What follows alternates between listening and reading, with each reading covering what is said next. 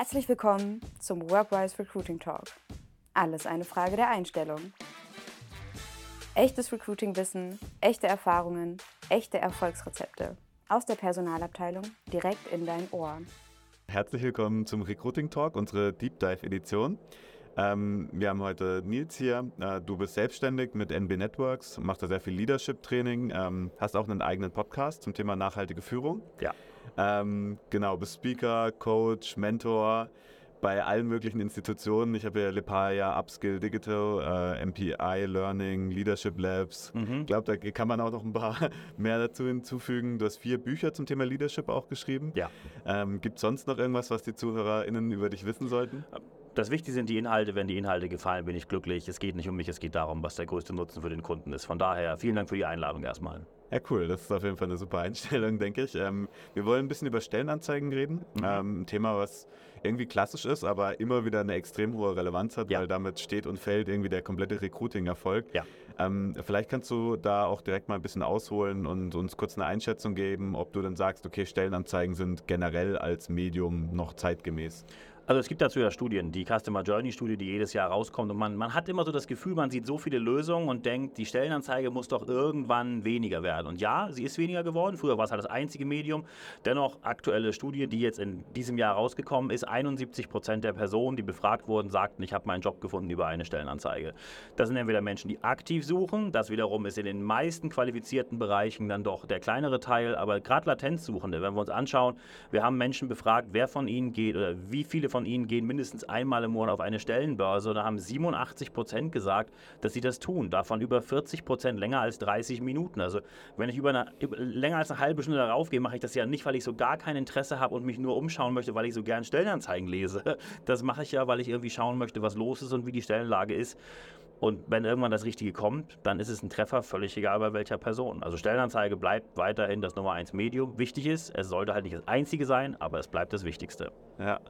Und sind sie, also die Stellenanzeigen in der aktuellen Form auch zeitgemäß oder sagst du, die Stellenanzeige der Zukunft muss irgendwie anders gestaltet sein als das, was man jetzt irgendwie so im Kopf hat? Ja, also da habe ich, ich, ich habe gerade heute Morgen hier, also ich habe das allererste Mal bei dieser Messe habe ich jetzt zwölf Vorträge innerhalb von drei Tagen. Das hatten wir auch noch nie. ähm, aber auch ich, ich, ich zeige bei meinen Vorträgen immer Echtbeispiele. Ich nehme bei den negativen Dingen die Firmennamen raus, weil es geht nicht darum, auf Firmen rumzudreschen. Jeder macht Fehler und oftmals ist es nicht die HR, die, die den Fehler macht, sondern die Führungsebene, die irgendwelche Vorstellungen hat oder einfach sagt, nehmen Sie die Vorlage wie immer. Aber viele Stellenanzeigen, die wir heute finden, gehen am Bedarf vorbei. Mhm. Da kann ich ein paar Beispiele nennen. Also einfachstes Beispiel, Le- Leute glauben ja immer, es wird auf eine Stellenanzeige geklickt und dann liest man sich die durch. So, so arbeitet niemand. Nie, niemand macht das oder ganz, ganz wenige. Die meisten geben Suchbegriffe ein, dann gibt es eine Trefferliste, dann werden 10 bis 20 Stellenanzeigen parallel auf Tabs, also auf den Reitern oben im Internetbrowser geöffnet und dann wird relativ schnell durch so Skim-Reading nennt man das. Die Leute gucken ganz schnell drüber und brechen es runter von 10 bis 20 auf so 3 bis 5. Und wenn im ersten Absatz sowas steht wie wir sind ein mittelständisch führendes Unternehmen, Qualitätsmarktführer, Pipapo, also so, ein- so ein Selbstdarstellungsparagraph, das braucht halt niemand. Es muss genau in den ersten zwei, drei Sätzen darum gehen, was suchen wir hier. Und wenn Sie da sagen, wir suchen Außendienstpersönlichkeiten mit hoher Telefonaffinität und hoher Reisebereitschaft im Raum Rhein-Ruhr, dann wissen alle, worum es geht. Äh, Leider kommt dann oft dazwischen, dass jemand sagt, ja, wir haben aber gute Erfahrungen gemacht mit der anderen Stellenanzeige, machen Sie mal wieder unseren Selbstdarstellungsparagraphen da rein. Und so, so schön es ist, wenn man es über sich selbst schreibt, zumindest mögen das ja einige, meint es halt nicht als Norddeutscher, aber es, es führt einfach zu nichts. Im ersten Absatz muss drinstehen, worum es geht und dann vor allen Dingen wird man auch die Leute los, die einfach nicht passen. Es bringt nichts, wenn Leute irgendwie sagen, toll, Marktführer ist ja gut, große Firma, sicherer Arbeitsplatz, vielleicht noch ein paar Benefits, ich bewerbe mich mal und dann haben sie die Stellenanzeige so halb überlesen und im ersten Gespräch kommt raus, für das sie sich Zeit genommen haben, dass die Reisebereitschaft nicht da ist. Na, toll, dann haben sich zwei Menschen Zeit genommen, sie haben Zeit verschwendet in ihrer HR und die andere Person wird sagen, naja, ich glaube nicht, dass das da stand. Äh, Sie werden also auch auf Kununu nicht die Wurst vom Teller ziehen mit dem, was sie da tun. Das heißt also im Klartext, Stellenanzeigen müssen überarbeitet werden. Dafür gibt es professionelle Agenturen, die da extrem gut helfen können. Ich empfehle auch immer, das wirklich professionell texten zu lassen. Dieses, wir, wir schreiben das selber, weil es so authentisch ist. Das ist die freundliche Variante von, wir wollen kein Geld ausgeben. Also auch hier, als die Anfrage zum Podcast kam, das ist, ist ja ein professioneller Podcast hier. Wir sitzen hier im professionellen Umfeld und es ist nicht immer mit dem Mikrofon, der auf der Messe rumläuft. Das gibt es ja auch.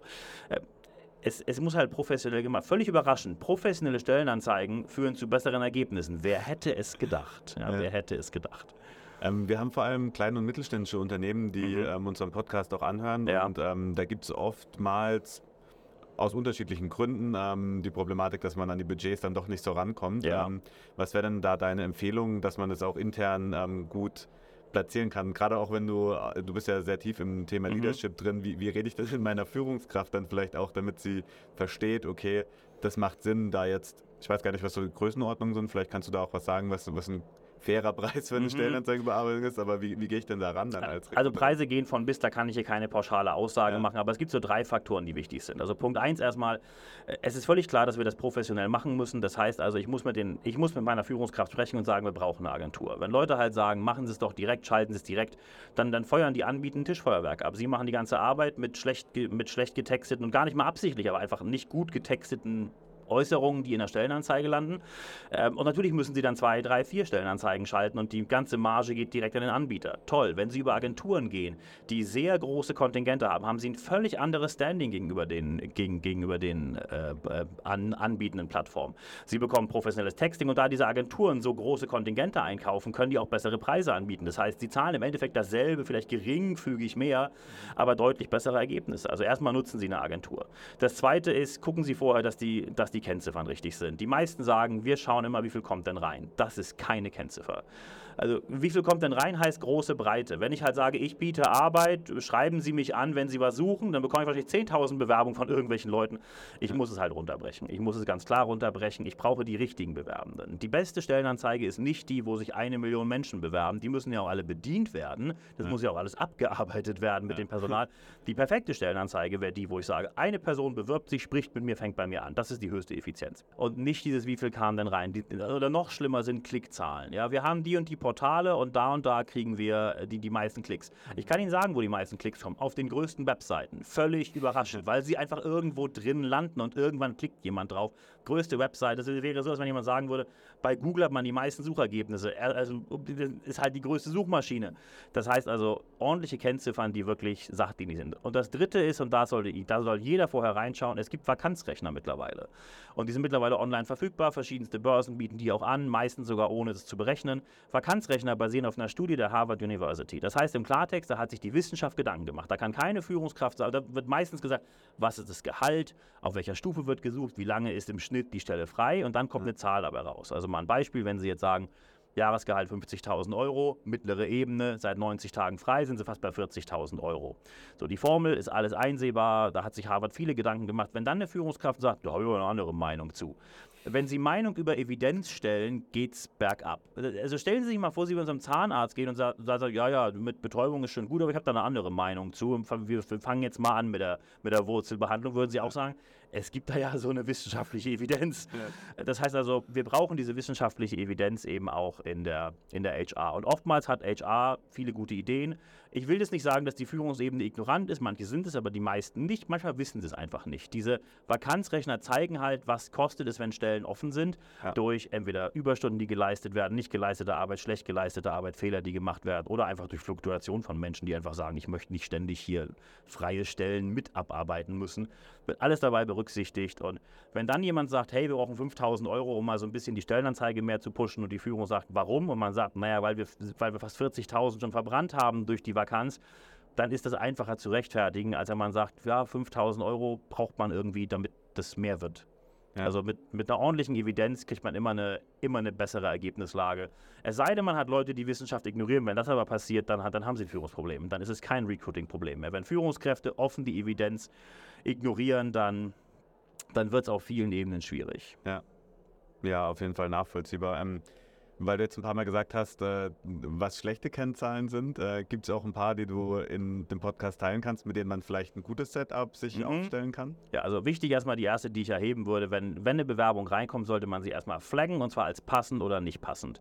Man kann auch sagen, ungefähr passend. Also mal, mal ein Beispiel, Sie suchen eventuell, Sie sind eine Firma, suchen in der Baubranche, suchen Menschen mit ingenieurswissenschaftlichem Hintergrund, Sie haben öffentliche Ausschreibung, aber auch Privatgeschäft.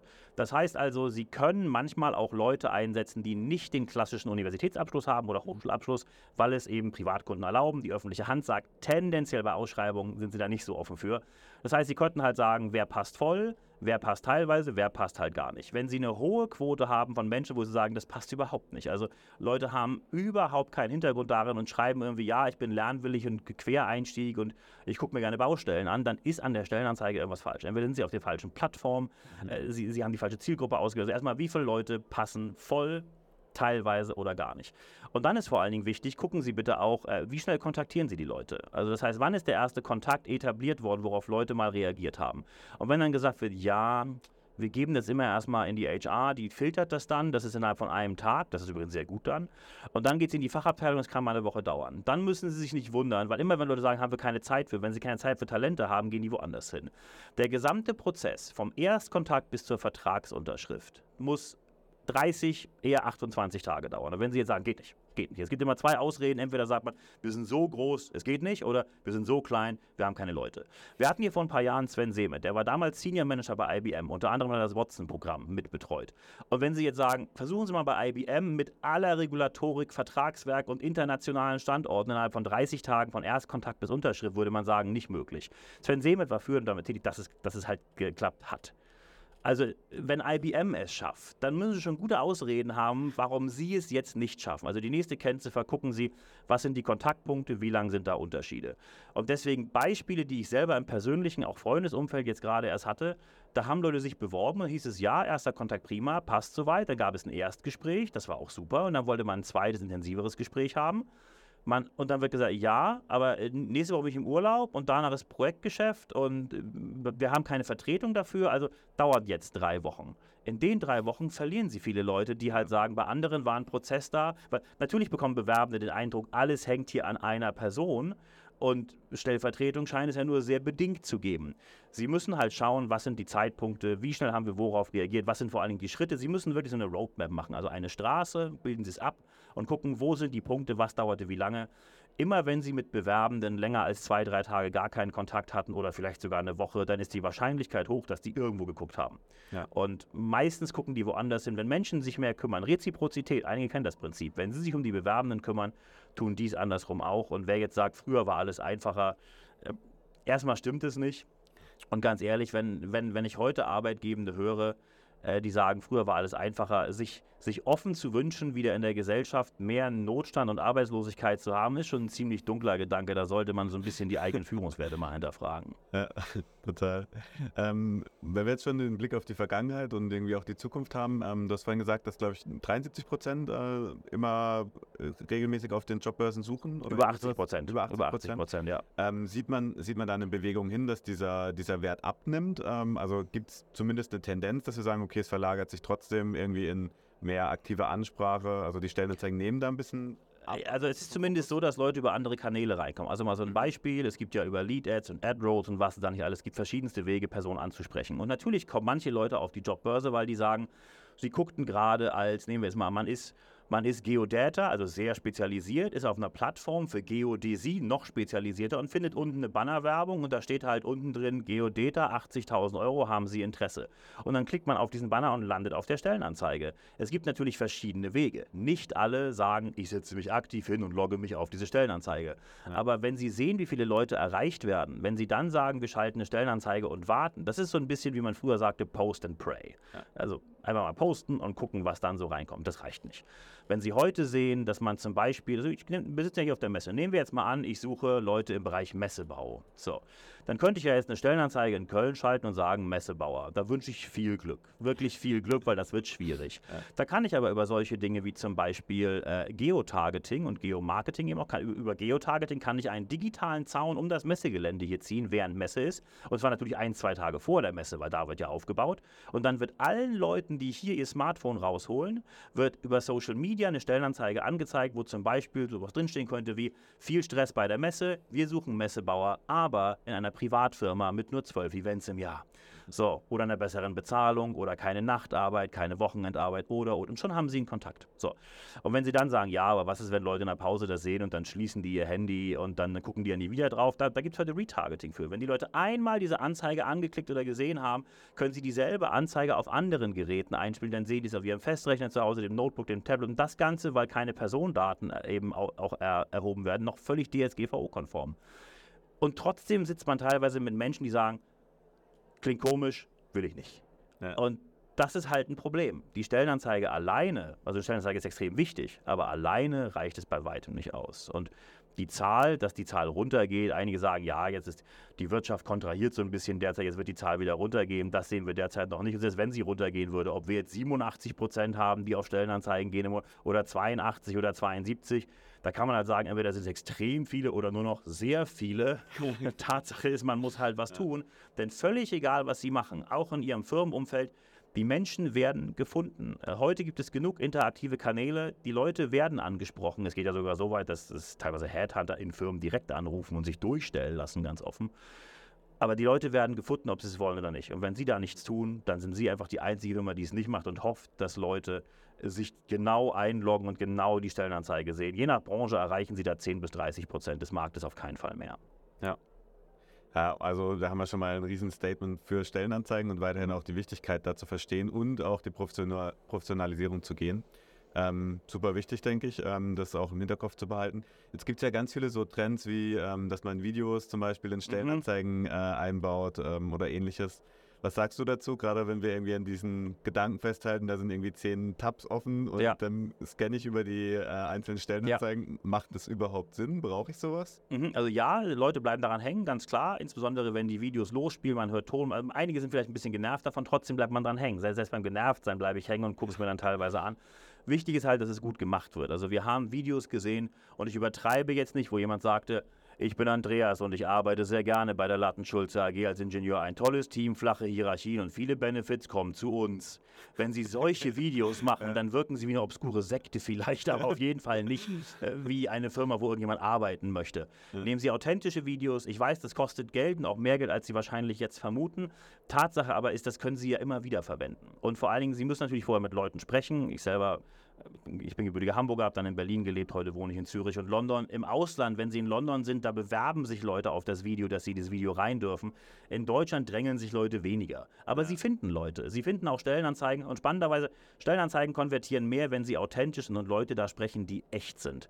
Also eines der besten Videos, was ich gesehen habe, da hat halt jemand gesagt, und die waren sehr spezialisiert im Bereich Brückenbau, der sagte, tolles Team, also sprach ganz offen und sagte halt, eins muss man hier auch sagen, so die letzten drei, vier Wochen vor Projektende, da geht es hier hoch her. Da kann es auch sein, dass es mal 60 Stunden die Woche sind, das gehört hier auch mit dazu. Also wer das gar nicht haben will, dann sind wir vielleicht nicht das richtige Team. Aber für alle, die halt sagen, es ist ziemlich klar geregelt, was hier passiert, viel öffentliche Arbeit, viel, was nicht so schnell geht, auch nicht so schnell gehen muss, sondern lieber gut und langsam als schnell und irgendwie dann sind wir die Richtigen. Und das kommt bei Leuten gut an, wenn man halt sagt, es gibt eben auch Phasen, wo es schwierig wird. Ja. Ich kenne es ja aus meiner eigenen Branche. Wie viele Leute steigen als Trainer, Speaker, Coach ein und stellen dann fest, dass man halt eine, eine, also man muss ein Geschäft betreiben, eine, eine Akquise machen, dann ist Messegeschäft noch nebenbei das sind dann keine 40 Stunden mehr. Ja. Aber ehrliche Aussagen in Videos kommen wunderbar an, aber wichtig auch hier Zielgruppe. Also wenn Führungskräfte versuchen, Auszubildende anzusprechen und man hört nur die Führungskraft reden, sagen, ah, natürlich sagt die Führungskraft, das ist ein toller Laden, die arbeitet ja da. Lassen Sie die Auszubildenden mal sprechen. Und dann kriegen sie halt manchmal nicht die Aussagen, die sie haben wollen. Aber dann nehmen sie es mal als Feedback mit und gucken, was kann man davon nehmen. Nicht ohne Grund hat zum Beispiel Lufthansa Azubis mal an Social Media rangelassen. Und zwar ganz ehrlich auch mit allem, was positiv und negativ war und auch nicht perfekte Rechtschreibung. Das ist einfach authentisch. Tatsache aber ist natürlich, es wird oft sowas versucht, und das sehe ich ganz oft, in den Videos wird versucht zu zeigen, wie unglaublich divers man ist und wie unglaublich offen und alle haben, also dann höre ich von Firmen, die haben zweieinhalbtausend Mitarbeiter eine flache Hierarchie. Sagen wir mal ehrlich, also wenn sie zweieinhalbtausend Menschen haben, haben sie keine flachen Hierarchien, sonst landen sie im Chaos. Seien Sie ehrlich mit dem, worin Sie gut sind und worin Sie schlecht sind. Und wenn Sie das authentisch rüberbringen, haben Sie einen großen Pluspunkt, auch mit Videos, wenn sie professionell gemacht werden. Professionell heißt nicht steril und steif, sondern professionell authentisch. Okay. Und ähm, wie, äh, also ich, ich stelle mir so vor, dass das schon irgendwo auch Mut erfordert, gerade in der Abnahme dann. Also man guckt sich was an, denkt sich, das entspricht jetzt eigentlich nicht meinem Anspruch. wie kommt man dann zu dem ja. Punkt, dass man sagt, das ist aber gut, weil das ist authentisch. Ja, genau. Gehen Sie in die Zielgruppe und spielen Sie den Leuten was vor. Ich kann Ihnen mal ein paar Beispiele nennen. Vielleicht, ja. ich, ich, ich nenne jetzt nicht die ganz spezifischen Punkte, aber mal so ein Beispiel. Es gab ja ein paar Stellenanzeigen und auch ein paar Videos, die durchaus viral gingen, aber halt anders. Ähm, ein Fall war, das, das war eine Sparkasse, da hieß es, hier können Sie die Karriereleiter hochklettern, dann war, dann war ein Foto und dann waren auf dem Foto vier Frauen, die leider gehalten haben und obendrauf standen zwei Männer. Das, das, das okay. geht durch Rechtsabteilung, Marketing, Führungsebene und alle gucken drauf und sagen, jo, jo, jo, kann man mal machen. Was ist denn falsch bei Ihnen? Ja, also, also wie, wie, wie, wie non-divers muss man sein, um das freizugeben? Äh, wir hatten ein Video von einer äh, Polizei, von einer Landespolizei, da gingen zwei Polizisten zu Jugendlichen und plötzlich fingen Polizisten an zu rappen. Und nicht nur das, plötzlich machte eine, eine deutsche Person einen türkischen Akzent nach und rappte so mit einem fake-türkischen Akzent. Ich weiß gar nicht, auf wie vielen Ebenen das inakzeptabel ist, aber auf jeden Fall auf einer ganzen Menge. Menge. Gehen Sie in die Zielgruppe und fragen einfach nach. Es gab auch mal ein lustiges Rap-Video über Auszubildende bei Sparkassen. Nehmen Sie es nicht persönlich, aber Sparkassen sind nicht Rap und cool. Sie sind nicht Puff Daddy und nicht 50 Cent. Und Leute wissen das auch und können damit gut leben. Sie haben andere Stärken. Zeigen Sie doch diese Stärken. Versuchen Sie nicht cool zu sein, wenn Sie es nicht sind. Ja. Und das erlebt man leider recht oft. Und natürlich gibt es Negativbeispiele, wo dann immer viele abschrecken, solche Videos freizugeben. Äh, ganz erschreckend war mal ein, äh, ein Video, das, war von einem Heer, nicht vom deutschen Heer, sondern von einem anderen Heer, aber auch deutschsprachig, es bleiben ja nicht mehr so viele übrig. Ähm, und da war es dann so, da kam einer mit einem tollen Auto an und einer mit einem Panzer und dann stieg einer aus dem Auto aus und der andere aus dem Panzer. Und dann sind die Frauen ganz hysterisch dem Panzer hin, hin, hinterhergelaufen, weil das ja ein tolles, hartes Rohr hat. Das müssen Sie sich mal vorstellen. Sowas geht live. Ja. Also das ist über Sexismus und Übergriffigkeit und was weiß ich nicht alles inakzeptabel. Machen Sie ein Video, dann gucken Sie sich das ernsthaft mal an. Dann geben Sie es in die Zielgruppe und geben Sie es ruhig auch mal an ein paar Personen, die Sie, denen, denen Sie vertrauen können, die Sie privat kennen. Die geben Ihnen dann echtes Feedback und vor allen Dingen, wenn Sie dann sagen, hey, Sie werden doch ein Umfeld haben, da werden andere Leute Kinder haben, die im Alter sind, wo es Richtung Ausbildung geht. Zeigen Sie das denen mal. Und wenn die halt dann sowas sagen wie cringe, auch wenn sie das Wort vielleicht nicht kennen, das ist nicht gut. Das können Sie dann googeln. Das ist nicht positiv und nehmen Sie das Feedback halt auf. Es ist natürlich bitter, wenn jemand ein Projekt aufstellt und am Ende sagt man, das Video ist nicht gut, wir müssen es einstampfen. Aber es ja. ist allemal besser als die, der, der Reputationsschaden von irgendwelchen Rap-Geschichten, die überhaupt nicht zu dem passen, was sie kommunizieren wollen und wer sie überhaupt sind. Ja. Total. Okay, ich glaube, da kann man viel mitnehmen, auch aus den Geschichten. Äh, äh, eine Frage noch äh, zum Abschluss. Ähm, Gerade wenn wir über Text reden, kann man, glaube ich, fast nicht über ChatGPT noch sprechen. Ja. Ähm, hast du schon mal eine Stellenanzeige mit ChatGPT schreiben lassen? Ja. die online genommen irgendwo? Also ich, ich habe eine schreiben lassen und also es ist nicht schlecht, aber wir haben, wir haben das in vielerlei Hinsicht getestet. Kann ChatGPT Anschreiben machen? Kann man Motivationsschreiben damit schreiben? Kann man Stellenanzeigen? Ich habe es in ganz vielen Hinsichten schon getestet. Mal so ein Beispiel, im deutschsprachigen Raum sind wir da extrem hinten dran. In den USA verwenden knapp 20 Prozent der Bevölkerung mittlerweile ChatGPT für verschiedenste Dinge, teilweise auch mehr als Google mittlerweile, weil andere Antworten dabei rauskommen. In Großbritannien verwenden wir es regelmäßig auch in Managementprojekten und sagen, was ist denn da die Lage? Fragen wir da mal und prüfen aber dann, was dabei rauskommt. Und die Stellenanzeigen, die da geschrieben wurden, waren nicht schlecht und mit der neuen Version sind sie auch besser als in der Version davor. Dennoch ist es ein Wort, was dabei rüberkommt und das ist das Wort bland. Das ist so ein englisches Wort für, ja, kann man machen. Sowas wie beige. Eine Farbe, die keinem wehtut, aber auch keinem so richtig gefällt. Also es ist halt nett, was da geschrieben ist. Es ist alles so in the middle of nowhere. Irgendwo im, äh, soll keinem wehtun, möchte nie in eine Richtung sich genau bekennen. Es ist nicht schlecht, aber es ist auch bei weitem nicht gut. Also wird mit Sicherheit in den nächsten Jahren besser.